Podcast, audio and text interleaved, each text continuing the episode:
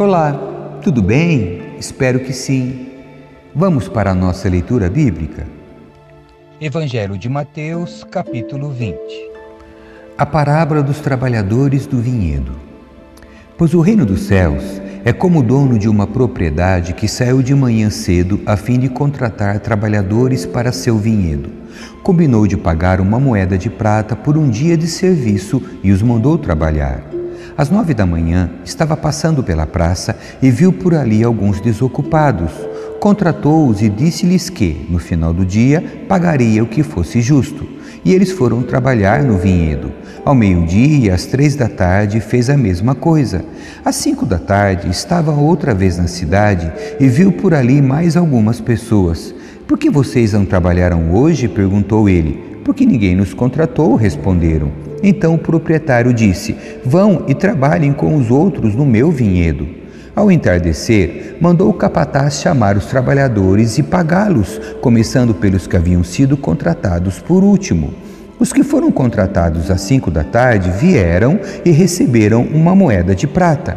Quando chegaram os que foram contratados primeiro, imaginaram que receberiam mais. Contudo, também receberam uma moeda de prata. Ao receber o pagamento, queixaram-se ao proprietário. Aqueles trabalharam apenas uma hora e, no entanto, o Senhor lhes pagou a mesma quantia que a nós, que trabalhamos o dia todo no calor intenso. O proprietário respondeu a eles: Amigo, não fui injusto. Você não concordou em trabalhar o dia inteiro por uma moeda de prata? Pegue o seu dinheiro e vá. Eu quis pagar ao último trabalhador o mesmo que paguei a você. É contra a lei eu fazer o que quero com o meu dinheiro? Ou você está com inveja porque fui bondoso com os outros? Assim, os últimos serão os primeiros e os primeiros serão os últimos. Jesus prediz sua morte e ressurreição. Enquanto subia para Jerusalém, Jesus chamou os doze discípulos e lhes disse em particular o que aconteceria com ele. Ouçam, estamos subindo para Jerusalém, onde o filho do homem será traído e entregue aos principais sacerdotes e aos mestres da lei. Eles o condenarão à morte e o entregarão aos gentios para que zombem dele, o açoitem e o crucifiquem no terceiro dia, porém, ele ressuscitará. Jesus ensina sobre servir os outros. Então a mãe dos filhos de Zebedeu veio a Jesus com seus filhos. Ela se ajoelhou diante dele a fim de lhe pedir um favor. O que você quer? perguntou ele. Ela respondeu: Por favor, permita que no seu reino meus dois filhos se sentem em lugares de honra ao seu lado, um à sua direita e outro à sua esquerda. Jesus respondeu: Vocês não sabem o que estão pedindo. São capazes de beber do cálice que estou prestes a beber? Somos, disseram eles. Então Jesus disse: De fato, vocês beberão do meu cálice. Não cabe a mim, no entanto, dizer quem se sentará à minha direita ou à minha esquerda. Meu Pai preparou esses lugares para aqueles que ele escolheu. Quando os outros dez discípulos souberam o que os dois irmãos haviam pedido, ficaram indignados. Então Jesus os reuniu e disse: Vocês sabem que os governantes deste mundo têm poder sobre o povo e que os oficiais exercem sua autoridade sobre os súditos. Entre vocês, porém, será diferente. Quem quiser ser o líder entre vocês, que seja servo, e quem quiser ser o primeiro entre vocês, que se torne escravo. Pois nem mesmo o filho do homem veio para ser servido, mas para servir e dar sua vida em resgate de muitos. Jesus cura dois cegos. Quando Jesus e seus discípulos saíam de Jericó, uma grande multidão os seguiu. Dois cegos estavam sentados à beira do caminho e, quando souberam que Jesus vinha naquela direção, começaram a gritar: Senhor, filho de Davi, tenha misericórdia de nós. Calem-se, diziam aos brados os que estavam na multidão. Eles, porém, gritavam ainda mais alto: Senhor, filho de Davi, tenha misericórdia de nós. Ao ouvi-los, Jesus parou e perguntou: O que vocês querem que eu lhes faça? Eles responderam: Senhor, nós queremos enxergar. Jesus teve compaixão deles e tocou-lhes nos olhos. No mesmo instante, passaram a enxergar e o seguiram. Capítulo 21 A entrada de Jesus em Jerusalém. Quando já se aproximavam de Jerusalém, Jesus e seus discípulos chegaram a Betfagé, no Monte das Oliveiras. Jesus enviou na frente dois discípulos. Vão aquele povoado adiante, disse ele. Assim que entrarem, verão uma jumenta amarrada com seu jumentinho ao lado. Desamarrem os animais e tragam-nos para mim. Se alguém lhes perguntar o que estão fazendo, digam apenas: O Senhor precisa deles, e de imediato a pessoa deixará que vocês os levem. Isso aconteceu para cumprir o que foi dito por meio do profeta. Digam ao povo de Sião: Vejam, seu rei se aproxima. Ele é humilde e vem montado num jumento, num jumentinho, cria de jumenta. Os dois discípulos fizeram como Jesus havia ordenado. Trouxeram a jumenta e o jumentinho, puseram seus mantos sobre o jumentinho e Jesus montou nele. Grande parte da multidão estendeu seus mantos ao longo do caminho diante de Jesus, e outros cortaram ramos de, das árvores e os espalharam pelo chão. E as pessoas, tanto as que iam à frente como as que o seguiam, gritavam: Hosana, filho de Davi, bendito é o que vem em nome do Senhor, Hosana no mais alto céu. Quando Jesus entrou em Jerusalém, toda a cidade estava em grande alvoroço. Quem é este? perguntavam. A multidão respondia: É Jesus, o profeta de Nazaré da Galileia. Jesus purifica o templo. Então Jesus entrou no templo e começou a expulsar todos que ali estavam comprando e vendendo animais para os sacrifícios. Derrubou as mesas dos cambistas e as cadeiras dos que vendiam pombas, dizendo: As Escrituras declaram meu templo será chamado casa de oração, mas vocês o transformaram num esconderijo de ladrões. Os cegos e os coxos vieram a Jesus no templo e ele os curou. Quando os principais sacerdotes e mestres da lei viram esses milagres maravilhosos e ouviram até as crianças no templo gritar: Hosana, filho de Davi, ficaram indignados. Está ouvindo o que as crianças estão dizendo? perguntaram a Jesus. Sim, respondeu ele. Vocês nunca leram nas Escrituras? Elas dizem: Ensinaste crianças e bebês a te dar louvor. Então ele voltou a Betânia, onde passou a noite. Jesus amaldiçoa a figueira. De manhã, enquanto voltava para Jerusalém, Jesus teve fome. Encontrando uma figueira à beira do caminho, foi ver se havia figos, mas só encontrou folhas. Então disse à figueira: Nunca mais dê frutos. E no mesmo instante a figueira secou. Quando os discípulos viram isso, ficaram admirados e perguntaram: Como a figueira secou tão depressa?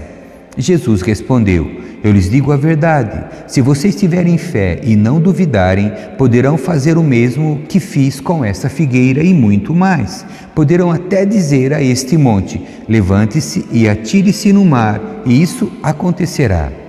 Se crerem, receberão qualquer coisa que pedirem em oração. A autoridade de Jesus é questionada.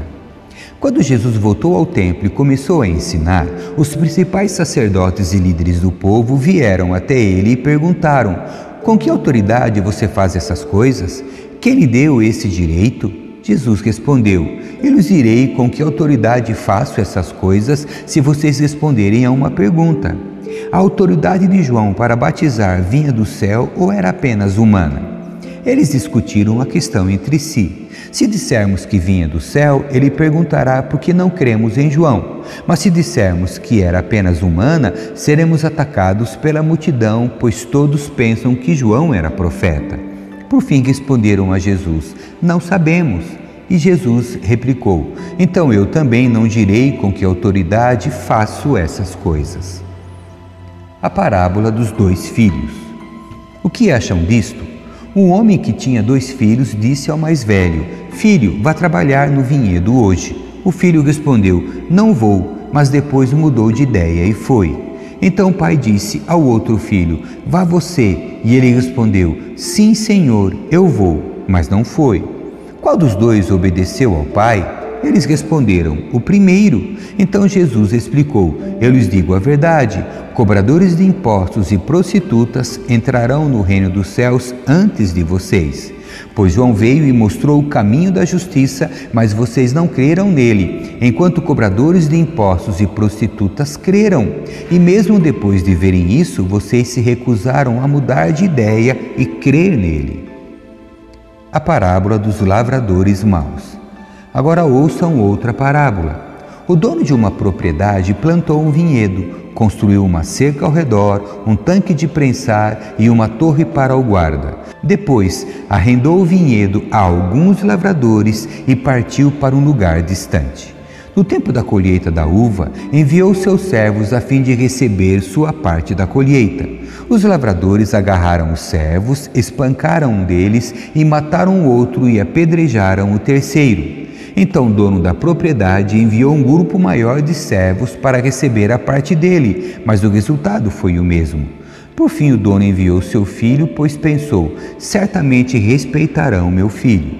No entanto, quando os lavadores viram o filho, disseram uns aos outros: Aí vem o herdeiro da propriedade, vamos matá-lo e tomar posse desta terra. Então o agarraram, o arrastaram para fora do vinhedo e o mataram. Quando o dono da terra voltar, o que vocês acham que ele fará com aqueles lavradores? perguntou Jesus. Os líderes religiosos responderam: Ele os matará cruelmente e arrendará o vinhedo para outros que lhe darão sua parte depois de cada colheita. Então Jesus disse: Vocês nunca leram nas Escrituras? As pedras que os construtores rejeitaram se tornou a pedra angular. Isso é obra do Senhor e é maravilhosa de ver.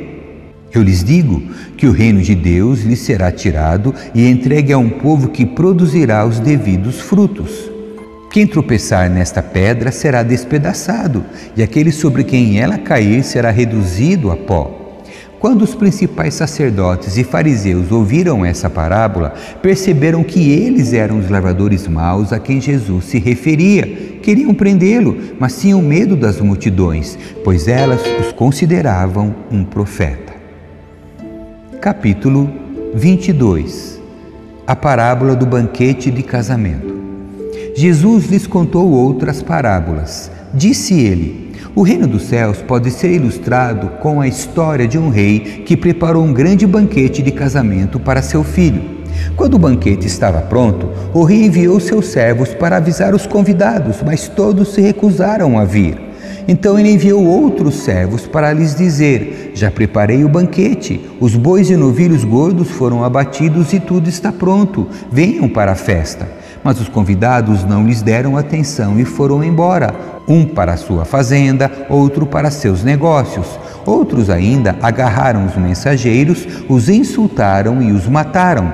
O rei ficou furioso e enviou seu exército para destruir os assassinos e queimar a cidade deles. Disse a seus servos: O banquete de casamento está pronto e meus convidados não são dignos dessa honra. Agora saiam pelas esquinas e convidem todos que vocês encontrarem. Então os servos trouxeram todos que encontraram, tanto bons como maus, e o salão do banquete se encheu de convidados. Quando o rei entrou para recebê-los, notou um homem que não estava vestido de forma apropriada para um casamento e perguntou-lhe: Amigo, como é que você se apresenta sem a roupa de casamento? O homem não teve o que responder. Então o rei disse: Amarrem-lhe as mãos e os pés e lancem-no para fora na escuridão, onde haverá choro e ranger de dentes, pois muitos são chamados, mas poucos são escolhidos. Impostos para César. Então os fariseus se reuniram para tramar um modo de levar Jesus a dizer algo que desse motivo para o prenderem. Enviaram alguns de seus discípulos junto com os partidários de Herodes para se encontrarem com ele. Disseram: Mestre, sabemos como o Senhor é honesto e ensina o caminho de Deus de acordo com a verdade, é imparcial e não demonstra favoritismo. Agora, diga-nos o que o Senhor pensa a respeito disto. É certo pagar imposto a César ou não? Jesus, porém, sabia de sua má intenção e disse: Hipócritas, porque vocês tentam me apanhar numa armadilha? Mostre-me a moeda usada para pagar o imposto. Quando lhe deram uma moeda de prata, ele disse: De quem são a imagem e o título nela gravados? De César, responderam. Então deem a César o que pertence a César e deem a Deus o que pertence a Deus, disse ele. Sua resposta os deixou admirados e eles foram embora. Discussão sobre a ressurreição dos mortos.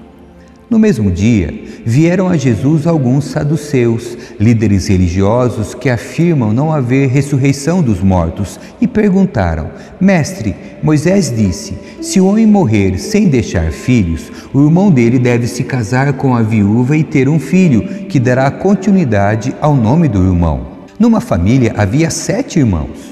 O mais velho se casou e morreu sem deixar filhos, de modo que seu irmão se casou com a viúva. O segundo irmão também morreu, e o terceiro irmão se casou com ela, e assim por diante até o sétimo irmão. Por fim, a mulher também morreu.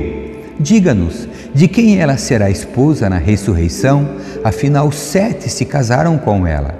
Jesus respondeu: O erro de vocês está em não conhecerem as Escrituras nem o poder de Deus.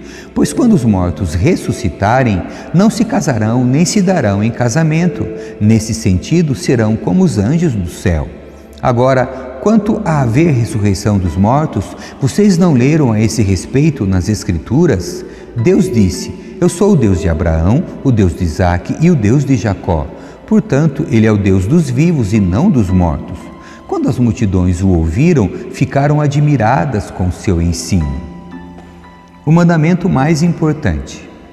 Sabendo os fariseus que Jesus tinha calado os saduceus com essa resposta, reuniram-se novamente para interrogá-lo.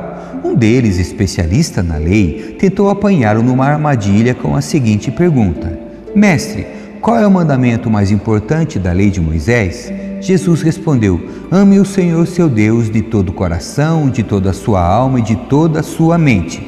Esse é o primeiro e o maior mandamento. O segundo é igualmente importante: ama o seu próximo como a si mesmo. Toda a lei e todas as exigências dos profetas se baseiam nesses dois mandamentos. De quem o Cristo é filho? Então, rodeado pelos fariseus, Jesus lhes fez a seguinte pergunta: O que vocês pensam do Cristo? De quem ele é filho? Eles responderam: É filho de Davi. Jesus perguntou: Então, por que Davi, falando por meio do Espírito, chama o Cristo de meu Senhor? Pois Davi disse: O Senhor disse a meu Senhor: Sente-se no lugar de honra à minha direita, até que eu humilhe seus inimigos debaixo de seus pés. Portanto, se Davi chamou o Cristo de meu Senhor, como ele pode ser filho de Davi? Ninguém conseguiu responder e depois disso não se atreveram a lhe fazer mais perguntas. Amém. Que Deus abençoe a sua leitura. Paz.